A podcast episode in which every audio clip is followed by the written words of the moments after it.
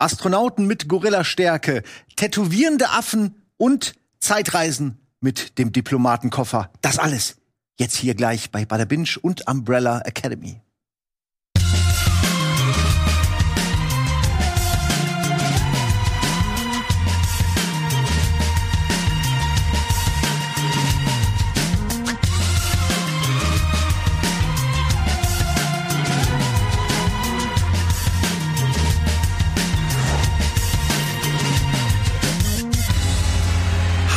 Hallo, willkommen zurück hier zu äh, Bada Binge. Heute auch mit einem Thema, äh, auf das wir uns alle freuen und hier auch versammelt sind. Zum einen Mel natürlich, die äh, Redaktion von Bada Binge, kann man sagen. Du machst auch immer die Matzen und hast auch heute die Matz wahrscheinlich gemacht. Genau, ja, also meine Stimme wird man gleich noch hören.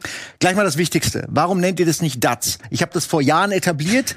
Das alles andere ist Quatsch. Matz heißt Magnetaufzeichnung. Warum nennt es niemand DATS? Digitale Aufzeichnung. Warum, Mel? Du bist jetzt verantwortlich für diese Frage. Äh, ja, ich kann das gerne mal zur Abstimmung weitergeben Ja. in die Redaktion. es gab mal kurzen Moment, da haben das Leute benutzt und dann haben sie gemerkt, nee, eigentlich finde ich es blöd. Und dann hat es keiner mehr gemacht. Aber es gab so einen kurzen Moment, Du musst es einfach durchziehen. Ja. Ja, ja, ich glaube, wenn du es einfach machst, dann fühlen die Leute sich, äh, ja. Ich sag das demnächst auch immer. Wenn ich hier bin, sag ich das. Das ist eine Mit schöne dabei, Dats. mit guten Tipps. Äh, Ren, äh, ja, schon spreche ich dich wie Kylo Ren aus, ne? Ren Kühn. Ren. Hättest du lieber Ren oder Ren? Wie, das lasse ich jedem. Das, Kann jeder selbst entscheiden. Das Äh, Ren- meisten nehme ich hin. Du bist von äh, unter anderem äh, Serien Flash, aber du machst noch ein bisschen mehr als das. Ja. Viel. Viel mehr. Viel Flash. Außer Promi-Flash. Die anderen Flashes mache ich. Und du bist vor allen Dingen hier, weil du so ein krasser Umbrella-Fan bist, was mich sehr gefreut hat, weil ich immer dachte, ich bin allein. Du hast gedacht, du wärst allein? Ein bisschen, ja. Aber das Ey. ist wie bei Cowboy Bebop. Mel, bei dir wusste ich's auch nicht. Ich war auch überrascht. Also ich bin immer, ich sitz hier oft mit Schröckert und habe immer das Gefühl, der Schröckert nimmt mich nicht ernst, wenn ich sowas wie Umbrella Academy feiere, weil er das irgendwie so ein bisschen als trashige, spaßige, aber trashige Variante von irgendwie den klassischen Ensemble-Superhelden-Serien. Aber es würde heißen, dass Trash falsch ist. Genau, und es ist ja auch nicht wirklich Trash, nur weil der eine so einen Gorilla-Oberkörper hat oder so. Aber ich finde, es ist, es hat schon, es ist Edel-Trash, wenn überhaupt. Doom Patrol macht auch Spaß. Ja, oh, da können wir gleich. Wir kommen gleich noch mal zu einer Zusammenfassung, aber ich habe parallel beides angefangen und Doom Patrol gefällt mir jetzt nicht so gut in der neuesten Staffel wie zum Beispiel Umbrella Academy in der neuesten Staffel. Wobei die Inspiration ja genau die Comics sind, ne? Also Umbrella Academy hat sich viel bei Doom Patrol abgeguckt. Ah, hier liegen auch die Comics schon, aber vorher fassen wir für euch, die sich nicht auskennen, noch mal alles zusammen. Hier kommt Mel.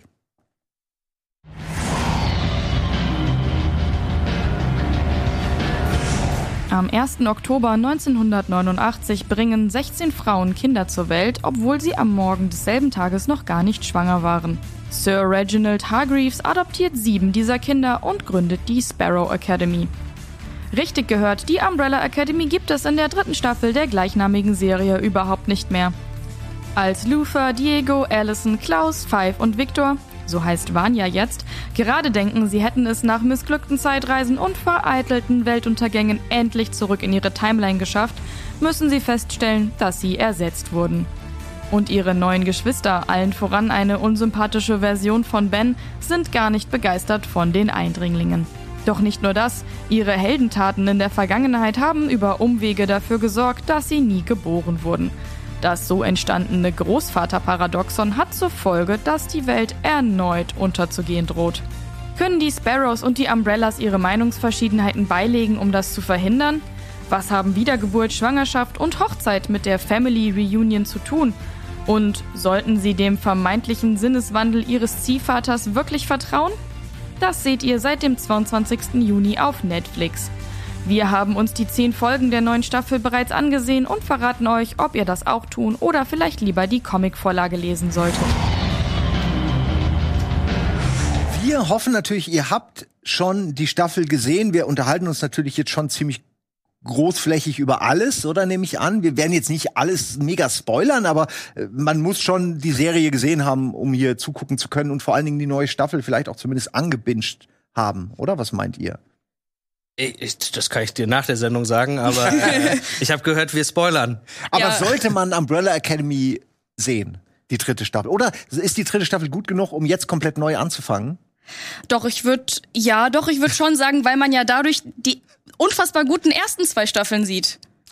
Das, die zweite ist wirklich fantastisch, finde ich. Du hast meinen Blick gerade völlig falsch interpretiert. ich wollte eigentlich sagen, eigentlich sitzen hier drei Leute, die die Serie gerne gucken. Das Ja. ist halt äh, problematisch, weil da kann ja keine richtige Diskussion zwischen, ah, die Serie ist schlecht und die Serie ist. Ja.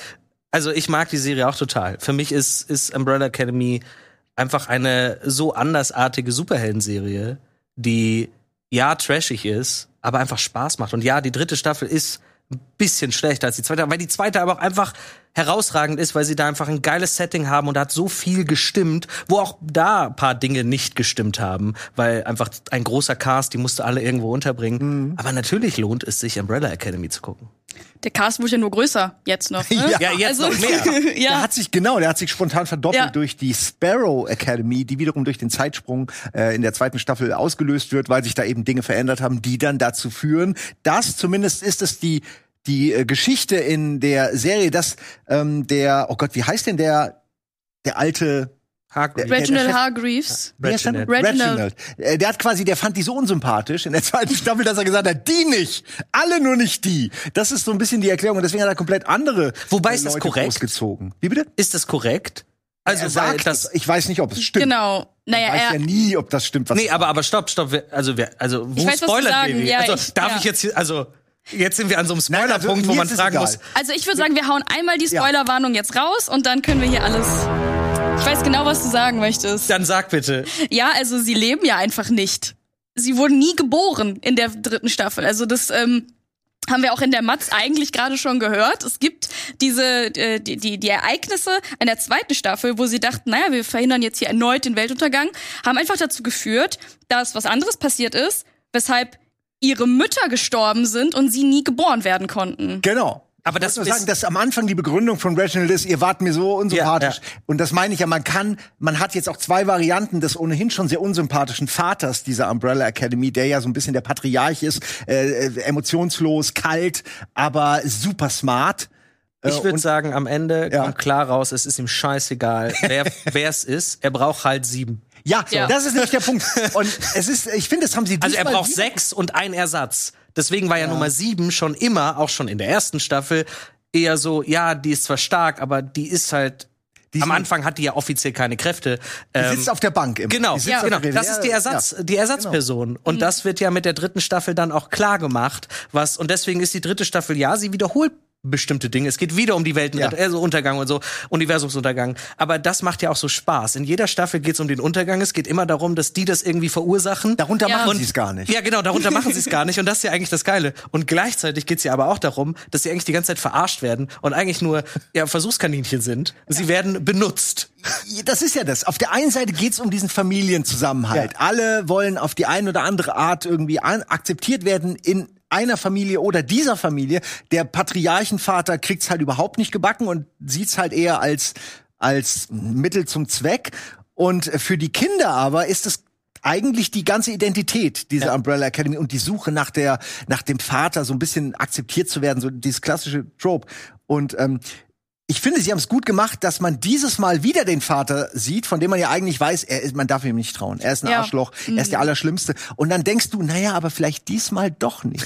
Und das, ist gut ist so gut ne? gemacht. Ja, total, Das finde ich auch. Genau, äh, Mel, ich will dich auch nicht. Ja, ja, genau. Also das, ähm, man sieht ja quasi, wie, wie Klaus mit ihm reconnected und er ist die ganze Zeit, ähm, kommt er so total äh, sympathisch rüber und möchte Klaus helfen und möchte ihm eigentlich nur dabei helfen, seine Kräfte endlich äh, zu finden. Und ich glaube, er trash-talkt auch sein anderes Ich so ein bisschen. So, aber der war ein schlechter Vater, aber ich bin jetzt hier und ich kümmere mich jetzt um dich.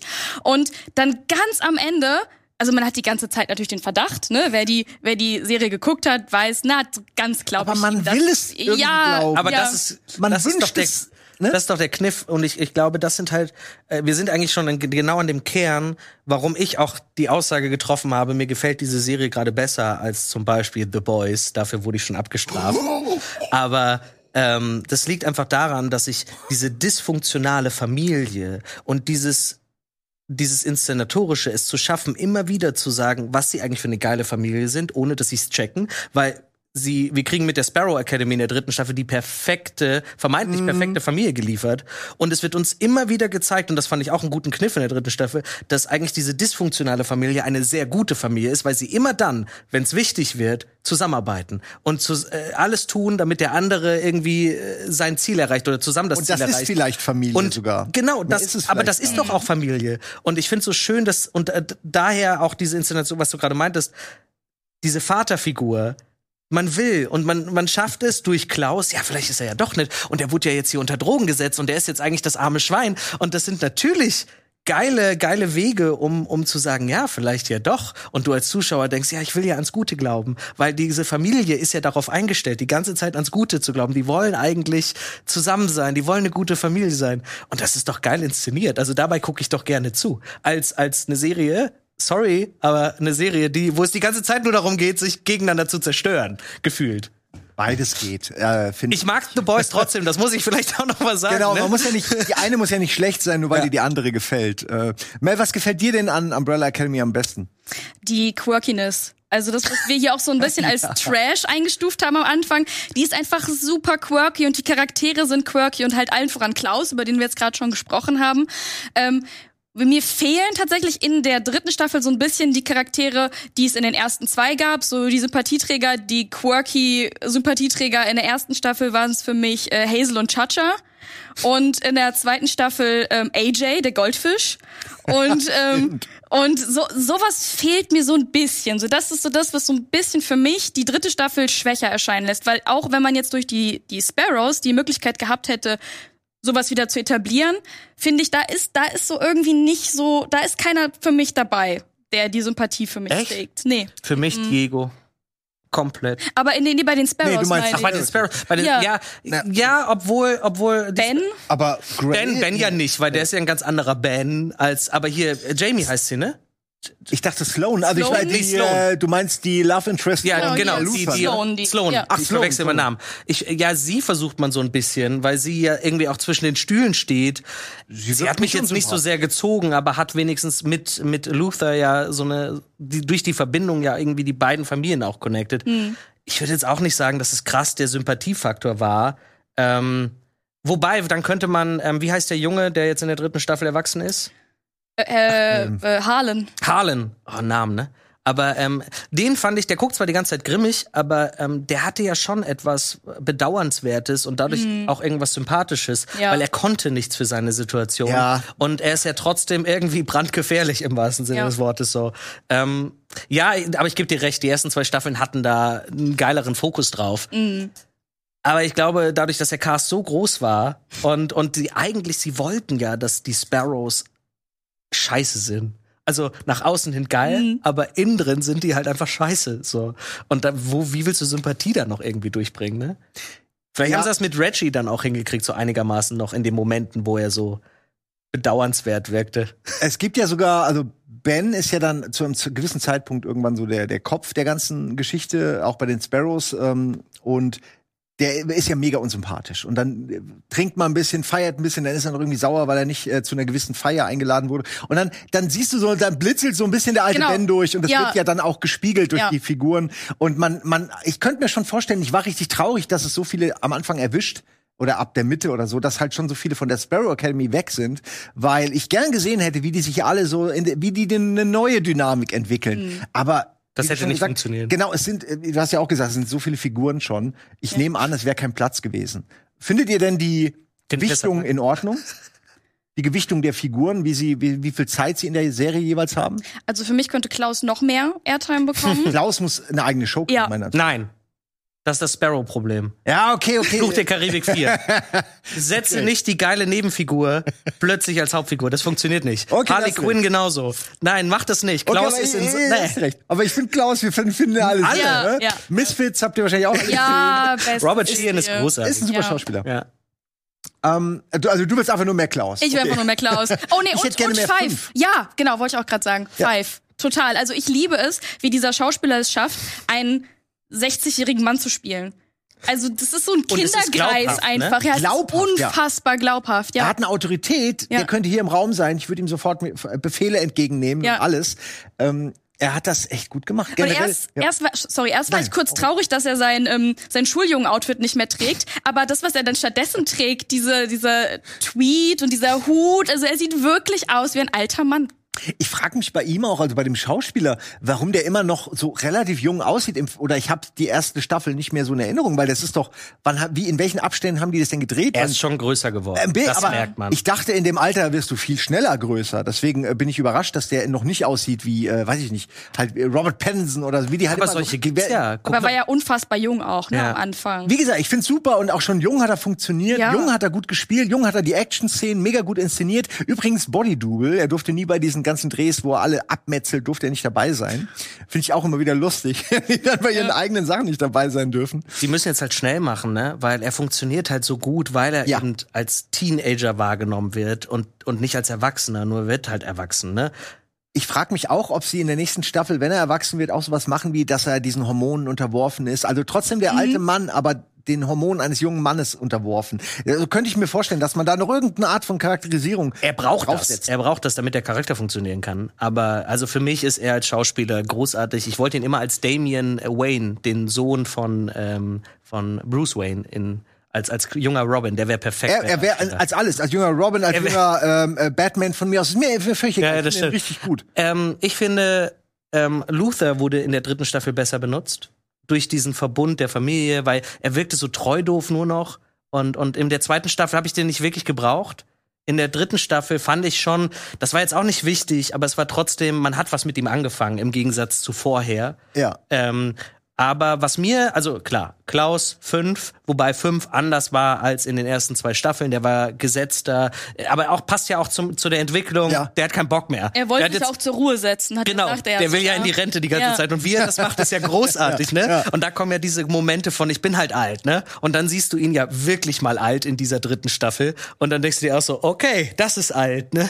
Aber wen ich wirklich sehr gut fand, war Diego diese Staffel, weil man ihn hier mit äh, Laila einfach diese diese ganze Sohngeschichte das war so, so dahergeholt. Das war so ein Blödsinn am Ende. Also auch die Auflösung. Ey. Aber es hat halt auch, wa- was ja das Ding ist bei Diego hat theoretisch mit Laila ja seine eigene Familie. Und warum sie das macht, erklärt sich ja am Ende der Staffel.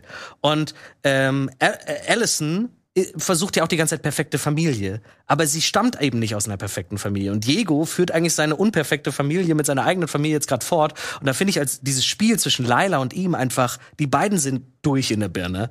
Und, und das Spiel von denen mochte ich in der dritten Staffel einfach. Jede Szene von denen war großartig. So dieses Spiel, dieses Kaputtmachen, dieses Fertigmachen und wo dann aber auch, und das macht die Serie auch gut, es werden die Beweggründe auch erklärt im Nachhinein. Warum ist Laila so, wie sie ist? Warum testet sie ihn? Und, und das machen andere Serien eben nicht so. Wer mir überhaupt nicht gefallen hat, und äh, das war aber schon in den ersten zwei Staffeln so, ist Elliot Page. Und ähm, ich finde großartig, wie man ähm, diese ganze Ich heiße jetzt Victor-Sache hier eingebaut hat. Ich finde es auch wichtig, dass man es gemacht hat. Ähm, einige würden jetzt sagen, ja, da musst du eben trotzdem einfach eine Frau spielen als Schauspieler. Nee. Finde ich nicht. Ich Hat finde, überhaupt nicht gestört. ich, Nee, überhaupt genau, dass sie alle plötzlich neue Frisuren haben. In einer Folge plötzlich auch äh, Diego plötzlich neue Frisuren. Das hat mich echt gestört. Ja. Aber, der, aber das, der Rest nicht. Also, ich kann's, äh, viele gucken in Deutschland nun mal auf Deutsch. Ich kann verstehen, dass sie aufregt, dass sie einfach eine neue Synchronstimme hat, die wirklich unpassend wirkt. So, vor allem von die Anfang an. Die haben im Deutschen sofort eine neue Synchronstimme Aber Frauen genommen. sprechen doch häufiger auch Männer. Ähm,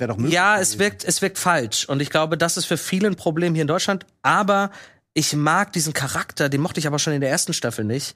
Äh, ich mochte diesen, dieses Spiel von Elliot Page nie. Und auch in der dritten Staffel, ganz ehrlich, die Screentime hätte äh, für mich gestrichen werden können. Das war aber von Staffel 1 an so. Mel, wie meinst du? Äh, nee, also ich fand auch auf jeden Fall erstmal gut, wie sie es gemacht haben. Also, dass sie einfach gesagt haben, ähm, nein, ich heiße jetzt Victor und alle, Ja. alle akzeptieren es. Ja. Niemand hinterfragt es. Es gibt noch mal eine Szene, wo ähm, einer der Geschwister ihn ähm, Vanya nennt und dann wird wird er von dem anderen Geschwisterteil korrigiert. Ja, heißt weil er jetzt ja nicht Victor. da war. Genau, weil Ja. er nicht da war, exakt. Und ab da ist es nie wieder Thema und das finde ich, haben sie super untergebracht. Absolut. Ich meine, in dieser Welt, in dieser Familie ist es auch wirklich überhaupt kein. Das ist das kleinste Problem, würde ich Ja, sagen. ja. Das Der ist ein halber Affe. Ja, genau. Äh, was auch, was es wird ja sogar gezeigt, man sieht, glaube ich, zum ersten Mal seine Beine, dass er auch komplett, also er hat auch komplett Affenbeine. Aber das in den habe ich bisher. auch. Aber war das, Aber wo, wo, also hat er quasi, also die Hände sind dann auch Affenhände, die, sind- die sind ja immer abgetaped und so. Also hat er quasi nur den Kopf oder was? Ja. Der Rest ist quasi Affe. Ich dachte immer, er hat nur die Affenbrust. Aber wurde das nicht in der ersten? Vielleicht, ich sag ja, ich bin mir nicht ganz sicher, ich war Ich einfach glaube, es überrascht. schon mal gezeigt. Kann ja sein, aber ich, also ich habe bisher in meinem mein, mein Kopf Ja, ist ja auch schon war so immer her, ne? war immer so, der Rest von ihm ist menschlich. Nur die Brust hört quasi über dem Geschlechtsteil noch auf, äh, weil die Affenbeine suggerieren natürlich dann auch einen Affenpenis. Und da habe Ich dann schon sagen, was die ganze Situation mit Sloan so ein bisschen Ne? merkwürdig macht. ein bisschen merkwürdig. Und da brauchen wir da wirklich nicht über Victor und Vanya reden, ne? Aber ich fand das auch schon wie das passt ja zu diesem Familiending, dass die das einfach akzeptieren und vielleicht kurz okay, na gut, okay, so ist es jetzt halt. Ich fand auch schön, dass es nicht auf irgendeine magische Weise passiert ist. Ja. So nach dem Motto, ah, die bei der Zeitreise ist was schiefgegangen. Nee, das ist einfach, Victor erkennt es für sich, Ja. so wie es im echten Leben auch ist und so, so wird es dargestellt. Aber nochmal zurück zu, äh, zu Elliot Page tatsächlich und Victor. Ähm, ich ich habe das Gefühl, die Figur, ich meine, da kann jetzt auch der Schauspieler nichts Nein. für, aber die Figur ist halt so geschrieben, dass man, die hat diesen Power Creep oder wie man das nennt. Man weiß nie, wie viel Power sie wirklich hat. Sie hat immer so Plot-dependent Power. Also so, äh, sie endet die Welt.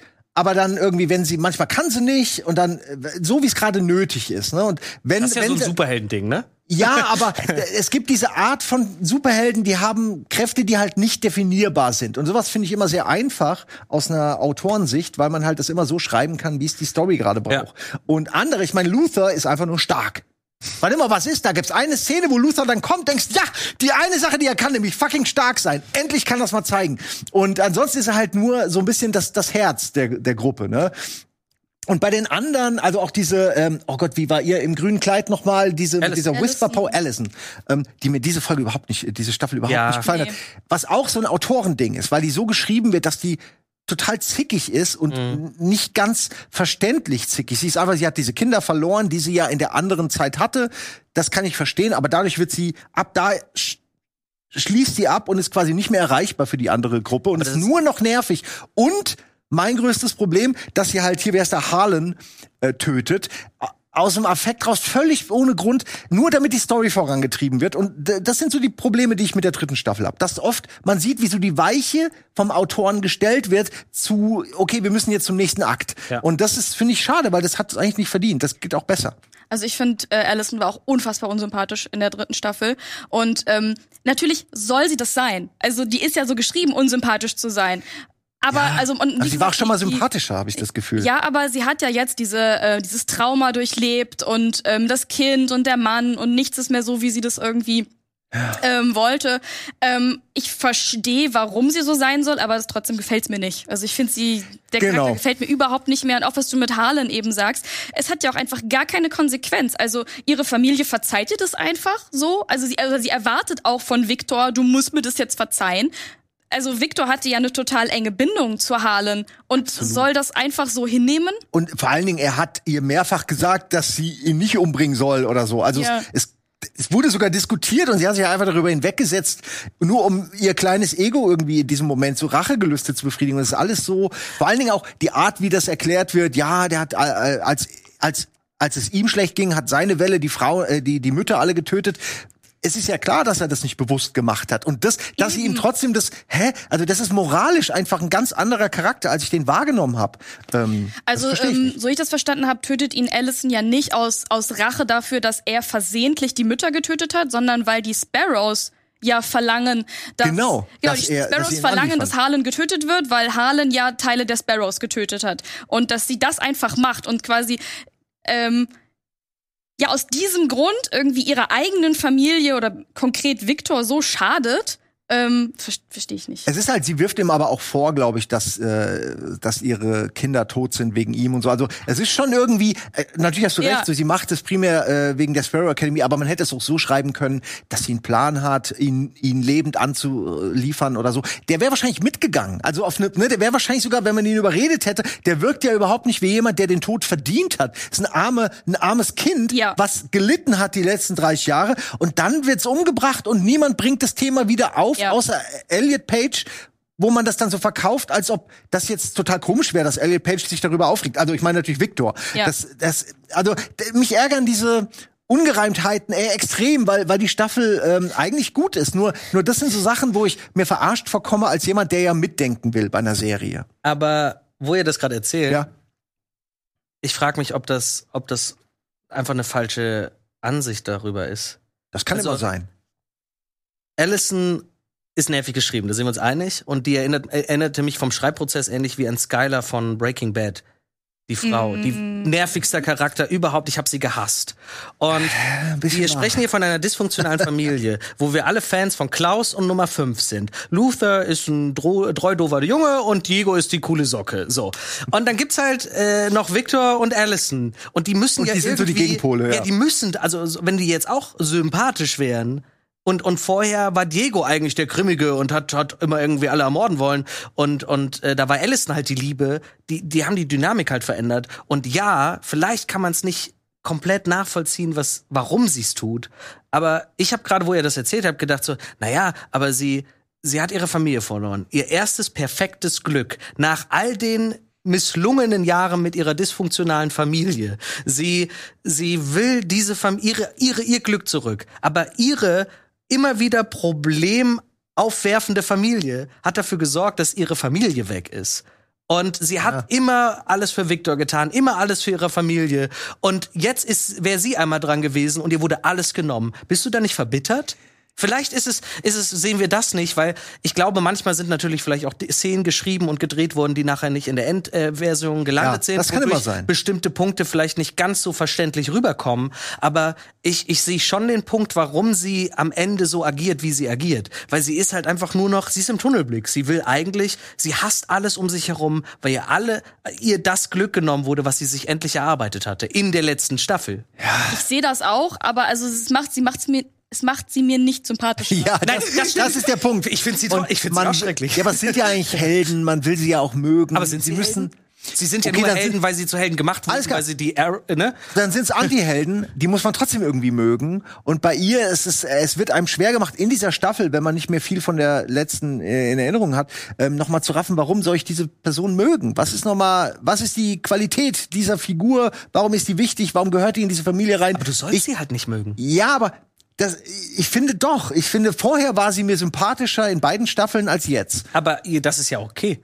Aber äh, Ja, du meinst, man soll sie im Sinne der Story in dieser Staffel jetzt eben nicht mehr mögen. du musst halt, du musst halt, vielleicht ist es ja auch wichtig für eine vierte Staffel, wo wir wissen ja, wie das Ende ausgegangen ist. Ähm, vielleicht ist es wichtig, dass sie sich am Ende doch davon löst und wieder zu ihrer Familie zurückkehrt und sich vielleicht sogar für ihre Familie opfert und dann wieder der Bogen geschlossen wird. Wir sehen ja manchmal gar nicht, wo die Entwicklung hin soll. Gleichzeitig muss ich sagen, finde ich es gut, wenn Charaktere also ein Klaus darf bleiben, wie Klaus ist. So. Ein Fünf muss am Genau. besten auch so bleiben, wie er ist. Aber es ist ja trotzdem wichtig, dass du Veränderungen schaffst. So wie das Ben in dieser Staffel eben nicht der Sympath ist, sondern ein Arsch, weil er eben anders aufgewachsen ist. das finde ich aber super, Ja, weil man ihn auch. ist ja genau Weil es aber ein anderer Punkt, also ein anderer Charakter ist, der, er, wa- was tut er wirklich Schlimmes?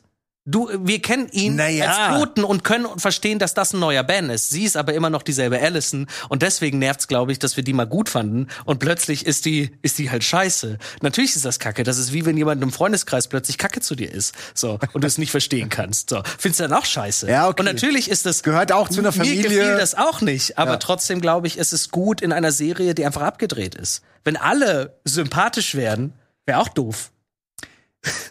Ich denk mir einfach, wenn jetzt Victor und sie die einzigen Figuren sind, ähm, also wo, wo die Möglichkeit besteht, dass sie sterben am Ende, weil irgendwie, weil irgendeine Konfrontation in der vierten Staffel ist, dann bin ich cool damit, weil beide Figuren können meiner Ansicht nach verschwinden, sage ich jetzt nicht, aber eine von beiden kann schon sterben. Hätte ich jetzt nicht so das Problem. Was, was ein bisschen das Mann-Frau-Gefüge natürlich auch sehr auseinanderreißen äh, würde jetzt.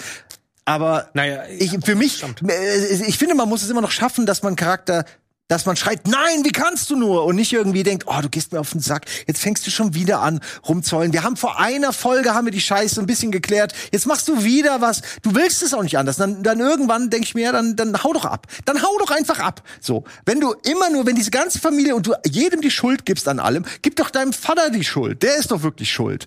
Egal. Ich Mel, glaube, du der, Knack, ja, ich glaub, der was. Knackpunkt bei Allison ist einfach so ein bisschen, dass sie ähm, scheinbar gar keine Moral mehr zu besitzen scheint. Also ich verstehe diese Motivation, ich verstehe, sie soll unsympathisch sein, aber da ist, da, da, da, als ob die einfach wirklich ein komplett anderer Charakter ist, ohne ein anderer Charakter zu sein. Weil irgendwo hast du ja trotzdem normalerweise noch moralische Werte. Und die hat sie einfach nicht mehr. Ja, oder man lässt sich dran erinnern. Hat man die? Ich weiß es nicht. Ich frage, ich habe wirklich, wo ihr das so sagt, ich frage mich, ob, Hast ob du man das, moralische Werte, Ren? mir ist es nicht passiert, dass meine Tochter und mein geliebter Ehemann plötzlich weg sind. Ist doch klar, aber. Und ich in, in ein Haus renne, wo ein anderes Mädchen liegt. Sorry, aber das, das könnte schon sehr traumatisch Nein, dieses. Trauma verstehe ich ja, aber der, der, der, der- der Rückschluss, meine Familie ist dafür verantwortlich oder Naja, oder aber den würde ich Victor auch langsam ist dafür ziehen. verantwortlich. Den würde ich langsam auch mal ziehen, wenn mir dann gesagt wird, der Okay. hat, ist da, also Dann habe ich aber eine Sache. Okay, aber das ist trotzdem für dich wäre es trotzdem kein Grund, jemanden äh, quasi äh, zu vergewaltigen, so wie sie es bei Luther versucht. Ne? Du hast ja diesen Moment, wo sie Luther mit mit äh, I heard a rumor und dann äh, also dazu bringen will, dass er mit ihr schläft. Und äh, sie entscheidet sich dann zwar irgendwann, äh, als er auf ihr liegt, anders, aber für mich ist es trotzdem eigentlich eine Vergewaltigung. Und ähm, das hat ja nun gar nichts damit zu tun, dass sie ihre Familie verloren hat. Das ist ja nun wirklich komplett losgelöst. Und auch ist da ist nicht das Luther schuld Abgedrehte und der, Serie? Böse. Hm? Ist das nicht das Abgedrehte der Serie? Dass man dann eben auch übertreibt an gewissen Du Stellen? wirst mir die Figur heute nicht mehr, du wirst mir heute nicht mehr gut. Ich, Du, ich mag die Figur doch auch nicht. Nee, ich, ja, aber ich möchte, dass sie- ich möchte sie wieder mögen. Das ist eigentlich der Punkt. Vielleicht Teil der Familie. Staffel. Vielleicht die vierte Staffel. Ja, dann, dann, dann gerne da. Ne? Ich Weiß jetzt einfach Layla. Die ist, die ist cool. Ich mag auch die. Le Layla mochte ich am Anfang nicht, also in der in der ersten, St- nee, zweiten Staffel. Ja, zweite. Genau, mochte ich sie echt erstmal gar nicht. Ja. Und jetzt mittlerweile hat sie Serie geschafft, sie echt zu einer meiner Lieblingscharaktere zu machen. Aber auch das Spiel mit Nummer 5 in der Ja, neuen Staffel, genau, deshalb, Das macht ja. schon echt, echt Spaß. Und deswegen, das weibliche Verhältnis hat sich ja mit ihr auch wieder ein bisschen Das stimmt, ausgeglichen. Man hat äh, sie bewusst, glaube ich, auch deswegen so nochmal fokussiert in die Familie geholt, weil jetzt ist sie ja Sie ist Familie. Teil der Familie auf ja, jeden jetzt Fall. auf jeden Fall. Durch Schwangerschaft muss sie. Ja, ja, genau. Aber auch vorher wäre durch die Aber ist Beziehung sie- schon alles für mich War okay sie am gewesen. Ende noch da? Ich hab's nicht mehr im Kopf. Ähm, als sie da alle aus Neues dem, Universum. aus dem ähm, Oblivion raus, aus dem Aufzug auch rausgekommen Ja. sind, da habe ich sie, glaube ich, auch nicht. Doch, sie steht neben Diego. Diego versucht, ähm, das mit dem Messer zu spielen Ach, stimmt. und merkt, Ja, dass ja, das nicht so. funktioniert, Oh. dass er seine Ja. Kräfte nicht mehr hat und da steht sie neben ihm. Auch das, ich bin so gespannt auf die neue Staffel, einfach nur durch das Ende der, der dritten Staffel, genau, dass sie alle ihre, also ihre Kräfte nicht mehr haben. Luther hat, sieht plötzlich normal aus. Da hat man es direkt gemerkt, das ist eigentlich das Geil. Du siehst die Szene und merkst, Moment, irgendwas ist komisch. Ich weiß gerade nicht was, aber irgendwas. Erstmal, ah, dass er Luther hat, überhaupt lebt. Dass er überhaupt Er lebt, ja. ach War ja, stimmt. genau, ist ja, aber eigentlich gestorben. nur das wurde schon irgendwie aufgeweicht in den letzten zwei Folgen. So Ja, irgendwie. dadurch, dass Klaus seine Kräfte unter Kontrolle hat. Ja, aber ich meine, also das Ding ist ja, warum ist Klaus mit Luther in derselben Seelenwelt? Okay, akzeptiere ich noch. Aber dann sein Körper, Luthers Körper war ja in dieser Welt, die aufgelöst wurde. Das heißt, der Körper ist gar nicht mehr da. Plötzlich ist der Körper aber wieder in dieser anderen Welt, in der sie durch durch die Wand quasi gegangen sind. Also so richtig habe ich nicht verstanden, warum Luther jetzt plötzlich wieder da ist, aber ich akzeptiere es, weil ich die Figur so geil finde und echt traurig gewesen wäre, wenn, wenn er weg gewesen wäre. Aber, äh, aber wir sprechen doch am Ende von einem neuen Universum. Genau. Ja, ja, aber er taucht ja schon in der, äh, in der Welt, die aufgelöst wird, am Ende auch noch mal auf. Mhm, Aber da ist es Er wird ja wiederbelebt. Klaus, da ist es durch Klaus Kräfte, weil er Ja. den irgendwie manifestieren Genau. kann. Ach so, und du meinst, da Das ist ist ja er ja nur. Geist. Stimmt, ihr habt genau. recht, da ist er ja nur ein Geist, Ja, der ja. aber halt eigentlich aussieht, als wäre er da, ne? Genau, So als war weil er seine Kräfte mehr unter Kontrolle hat. Ne? Als er ähm, Ben beschworen hat, da Körper. war das ja eher noch so ein bisschen geisterschemenhaft. Und ähm, jetzt, wo er das mehr kontrollieren kann, kann er die anscheinend in Fleisch und Blut. Finde ich ja auch cool. Was übrigens natürlich äh, sein Vater ihm beigebracht hat, muss man ja auch sagen. Also er hat nicht, nicht alles war schlecht äh, in dieser Staffel. Ähm, und ich finde, vor allen Dingen Klaus hat diese Fa äh, diese Daddy-Issues so ein bisschen jetzt endlich überarbeiten können. Auch wenn sich am Ende rausgestellt hat, dass der Vater doch wieder nur ein Arsch ist. Ähm, habe ich das Gefühl, dass Klaus sich enorm weiterentwickelt Klaus hat. Reggie am Ende einfach um. Das muss doch das Ziel sein, oder? Dass Klaus so sagt, oh, aber Papa, Ich war, ich, ich hoffe, ich weiß, ich hab, ich möchte eigentlich auch nicht, dass, ich möchte, dass der Vater, dass die mal einen Vater haben, der wirklich auf ihrer Seite ist. Das würde ich ihnen wünschen. Das wird ja nicht dass der tot ist. Da, da, damit leben macht doch auch keinen Spaß. er ist doch ein Alien, der eigentlich nur seine große Liebe zurück will. Darum geht's. Stimmt, das haben wir ja Es auch geht noch. ja auch um Familie. Es geht auch, Ja. auch Reggie geht's um Familie. Der will seine Frau zurück. Weshalb er ja, er nutzt ja seine ganze, auch dass er Klaus seine Kräfte ausbildet, ist ja auch im Eigennutz. Ja, nicht. klar. Das, ne? Und, und, und, äh, ich meine, er schickt, es ist ja, Ja. es ist ja eigentlich nur Eigennutz. Es geht die ganze Zeit, und das haben wir jetzt in der dritten Ey. Staffel erfahren, warum auch Luther auf dem Mond war, etc. Es geht um seine Frau, seine große Liebe. können wir aber bitte trotzdem mal drüber reden, wie dumm die Szene ist, wie Klaus seine Kräfte getestet wird. die stehen an der Straße und er wird einfach, sie brauchen den Ball eigentlich gar nicht, aber der Vater wirft einen Ball und er steht auf der Straße und fängt ihn, wird überfahren und dann denkst du, okay, einmal war der Gag so und dann machen sie dieselbe Nummer halt einfach zehnmal, Aber ich finde auch schön, wie viele Leute sie traumatisiert haben. Ne? Die sind einfach- einfach alle weggefahren. Und keiner bleibt, keiner hält an. Das ist eigentlich das Faszinierendste daran. Der denkt dir drüber nach. In einer Welt, wo alles auseinanderfällt, außer das Hotel. Das steht da noch. Es ist echt so. Wie fandet ihr denn diese ganze, man hat offensichtlich das Hotel gehabt als Hauptort und dann die Umbrella Academy natürlich, die man ja eh schon hatte. Ich fand, ähm, irgendwie, am Anfang dachte ich mir, oh, irgend so ein Hotel jetzt einfach nehmen ist doof, aber je mehr man in dem Hotel gesehen hat, auch die Funktion des Hotels war ja dann doch sehr wichtig für den äh, zentralen Plot, ähm, hat's mir dann doch irgendwie gut gefallen. Also ich, Spätestens als sie dieses äh, Suite von von dem ähm, vom Vater entdeckt haben mit diesem Gang, äh, war war war ich so gehuckt und wollte auch bei dem Hotel wissen, was dahinter ist. Äh, fand ich eine schöne Location. Habt ihr das so? Wie habt ihr es empfunden oder war euch das zu viel Hotel? Weil das könnte theoretisch könnte man sagen als Kritik. Ja, also ich, ähm, wenn wir direkt bei dem Hotel sind, ich fand den, ähm, den Plot, dass Reginald dieses Hotel wohl vermeintlich vor 100 Jahren, keine Ahnung, vor, vor einer Ewigkeit selber errichtet hat, um eben an dieses Portal zu kommen. Das fand ich irgendwie dann einen interessanten Twist. Aber dass ja, dass er, also es scheint ja jetzt so zu sein, dass er vermutlich ja diese sieben Kinder ähm, sich geschnappt hat, weil er sieben brauchte, um in, in diesem ähm, dieses Portal zu gehen, in dieses andere Hotel auf der anderen Seite und dann da diese sieben oder waren es sechs? Sechs waren es, glaube ich. Sechs. Es sind ja sieben und sechs hat er draufgestellt. Ja, auf jeden Fall, der musste diese ähm, Glocken läuten, vermeintlichen Glocken läuten mit ähm, den Kindern und es war ja wichtig, dass die eben diese Power hatten, weil die Power wurde ihnen ja am Ende genommen, um daraus dann diese Maschine anzutreiben. Und das war ja anscheinend von Anfang an sein Plan. Dann frage ich mich aber, warum hat er sich in der ersten Staffel erschossen oder selbst umgebracht? Weil er vielleicht die Möglichkeit hat, in die Zukunft zu sehen? Vielleicht kannte er, also war nicht in der dritten Staffel sogar einmal kurz das Thema, auf jeden Fall hatte ich das irgendwann im Kopf, dass er von Anfang an wusste, was passiert. Er erschießt sich. alles, diese ja, auch das mit Ach, um das quasi Zeitreise. wie Doctor Strange so in äh, Avengers so, dass diese Genau. eine er muss sterben, Ja. damit diese Genau, Variante genau. Im eintritt. Endeffekt, dass er von, also ich glaube sogar jetzt nach der dritten Staffel, dass er die Kinder erschaffen hat. Weil, also die Bücher, ich, also die Comics sind ja, glaube ich, noch nicht so weit. Ja, das stimmt, da müssen wir auch noch mal Oblivion ist das vierte, äh, was ja jetzt theoretisch das Hotel ist. Das dritte, oder? Das dritte ist Oblivion? Ist nicht das vierte Oblivion? ich meine, das Ist das dritte Oblivion und das vierte ist was? Auf jeden Fall ähm, weiß man ja, glaube ich, noch nicht, wo, warum eigentlich diese ganzen Kinder am selben Tag geboren wurden. Genau. Und jetzt nach dem, was wir in der vierten Staffel erfahren, ach in der dritten, nee, doch dritte, mein Gott, dritte Staffel erfahren haben, wirkt für mich so, als hätte er das ausgelöst. Und das, also er will von Anfang an, er ist ein Alien, er will von Anfang an zu seiner Frau zurück, er will sie wiederbeleben. Und er, er taucht plötzlich auf an dem Tag, wo überall Kinder auf die Welt kommen. Er wusste ja davon.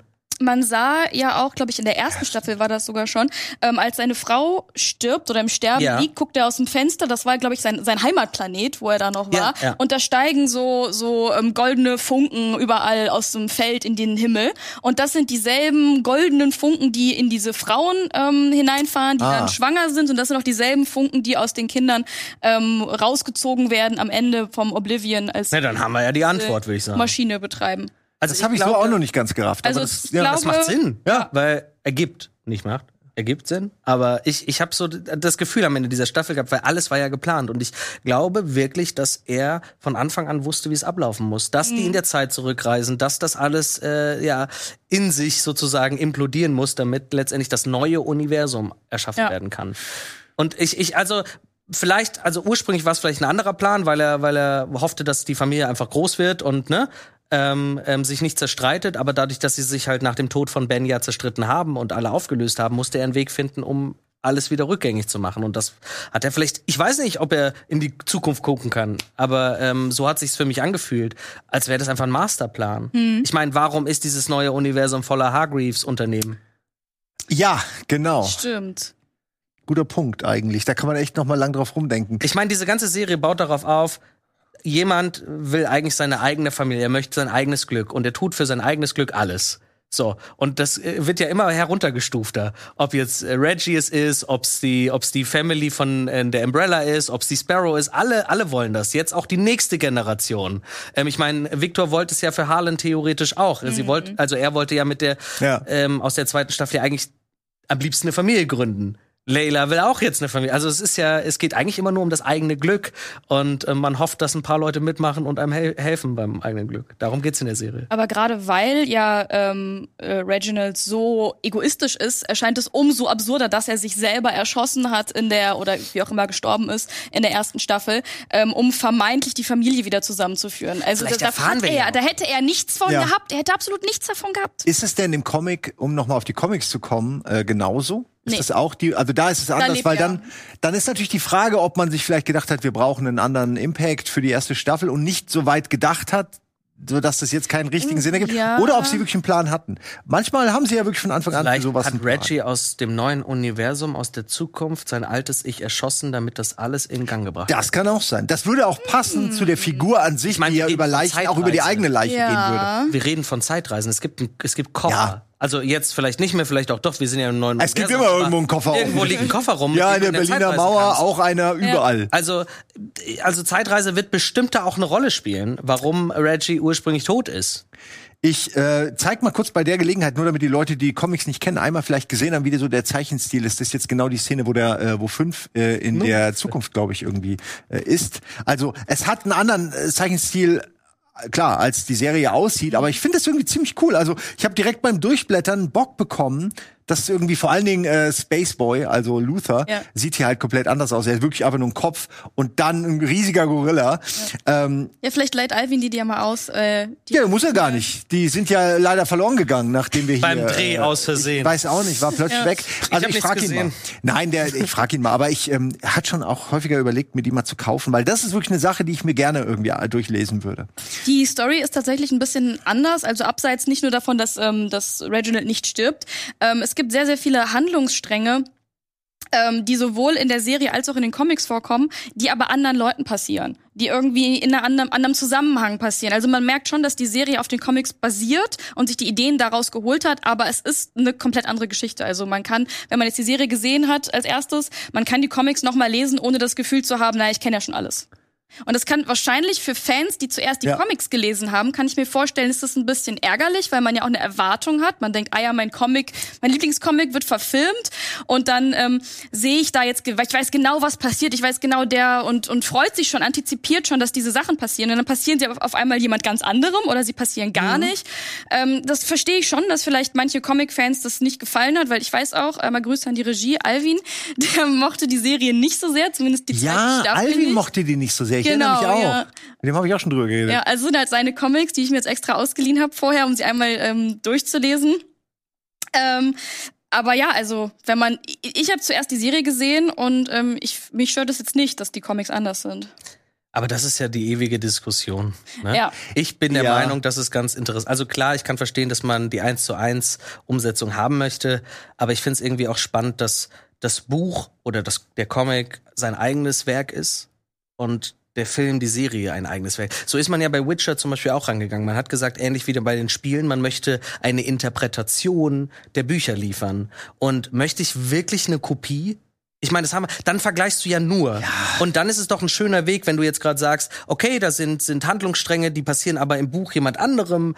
Ähm, wenn es aber in der Serie besser auf jemand anderen passt, dann ist das doch cool. Vor allem macht es dann nicht Spaß, auch, oh, guck mal, in den Comics ist es ja so und hier haben sie es so und so gelöst. ich auch. Das hat ja auch, also ich find's langweilig, wenn, wenn ich das Ende schon kenne. Also, wenn ich weiß, nächste Woche oder über nächsten Monat startet ein Film oder eine Serie, dann lese ich mir die Bücher doch nicht nochmal durch. Ich will, doch- ich will gar nicht beeinflusst sein. Und ich find's eigentlich schön, wenn man ein bisschen was verändert, solange man vom Vibe sich treu bleibt. Solange man nicht wie bei Resident Evil zum Beispiel wirklich das Gefühl noch hat, ich bin Ja. in diesem Universum. Das ist Umbrella Academy. Das, was ich von Umbrella Academy vorher wusste, fühlt sich so an wie das, was Umbrella Academy ist. Und das habe ich aber auch von vielen Comic-Lesern ähm, äh, zu hören bekommen. Klar, sie haben was verändert, aber der Vibe ist der, der die Comics ausgemacht hat. Klar, nicht ganz so düster. Ne? Ja. Also es ist ja schon wesentlich düster, hast ja gerade gezeigt, der Zeichenstil. Aber ich finde schon, der Vibe ist schon ziemlich gut. Also es macht auf jeden Fall oder ergibt, finde ich, mehr Sinn, die Comics zur Umbrella Academy zu kaufen, als die Comics zu Resident Evil oder The Boys, die halt auch unterschiedlich sind äh, im Vergleich mit der Serie, aber meiner Ansicht nach qualitativ einfach weit weiter unten sind. Ne? Ist jetzt meine Meinung. Ähm, also es lohnt sich, wie du ja gerade auch gesagt hast, beides neben, neben ein, nebenher zu konsumieren. Äh, und das ist ja auch schön. Aber hier ist es generell so, je mehr man über eine, ein Medium weiß, über eine, über eine IP weiß, desto eher ist man enttäuscht, weil Ja. irgendwo, jeder hat ein Bild, das Bild muss drin sein. Und wenn das dann fehlt, ich kenne das selbst, dann ist man erstmal so, hm, die haben mich nicht richtig verstanden. Ähm, insofern ist man wahrscheinlich ähm, neutral noch am besten, wenn man da rangeht und noch nichts von gesehen hat. Wir sind jetzt leider am Ende. Aber danke, Ren, äh, für, ähm, Gerne. für den Besuch und für dein, äh, für dein euphorisches, emotionales Begeistern. Guckt euch Umbrella Serie. an. Ja, oder guckt euch Serienflash an. Äh, Guckt euch äh, vor allem Umbrella an, damit diese Serie mehr gehypt wird und wir eine vierte Staffel kriegen. Das ist wichtig. Ich hoffe, dass die kommt. Ich, hat man schon was gehört? Gibt es schon eine Bestätigung? Ich weiß es nicht. Ich, weiß hab's- es ich auch hab's, nicht. glaube ich, also es könnte sein, dass es mal von einem Jahr gesagt wurde, aber ich glaube das nicht. Also ich hoffe doch. Ich, also ich würde mich wundern, wenn das auch abgesetzt wird, aber da haben wir ja schon andere Sachen erlebt. Ähm, ich finde es eine der wenigen wirklich guten IPs, die Netflix. Macht halt Spaß. Ja. Ja. Ich werde hier pur unterhalten. Und das ist doch das Das, ist Wichtigste. doch, das willst du doch. Du willst Netflix anmachen, irgendwas haben, was dir ein gutes Gefühl gibt, äh, was Spaß macht, wo du nicht die ganze Zeit irgendwie dich, wo du so gesichtspalmierend davor Ja. sitzt. Das will keiner. Und hier sind drei Leute, die sind alle nicht die, nicht die allerdümmsten. Und die haben auch Spaß an der Serie. Äh, also ist das vielleicht für den einen oder es anderen muss auch nicht alles eine Wertung. perfekt sein. Es ist unperfekt perfekt. Okay, wunderbar. Das sind genau, das ist nämlich die Umbrella Academy und nicht die Sparrow Academy hier.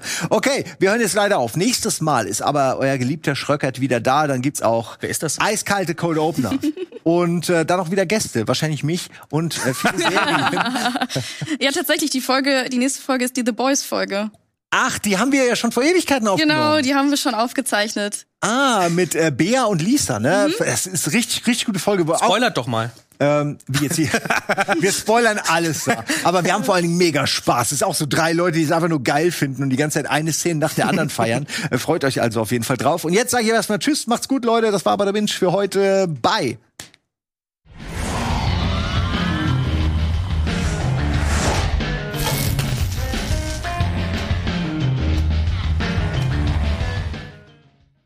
Diese Sendung kannst du als Video schauen und als Podcast hören. Mehr dazu unter rbtv.to slash badabinch.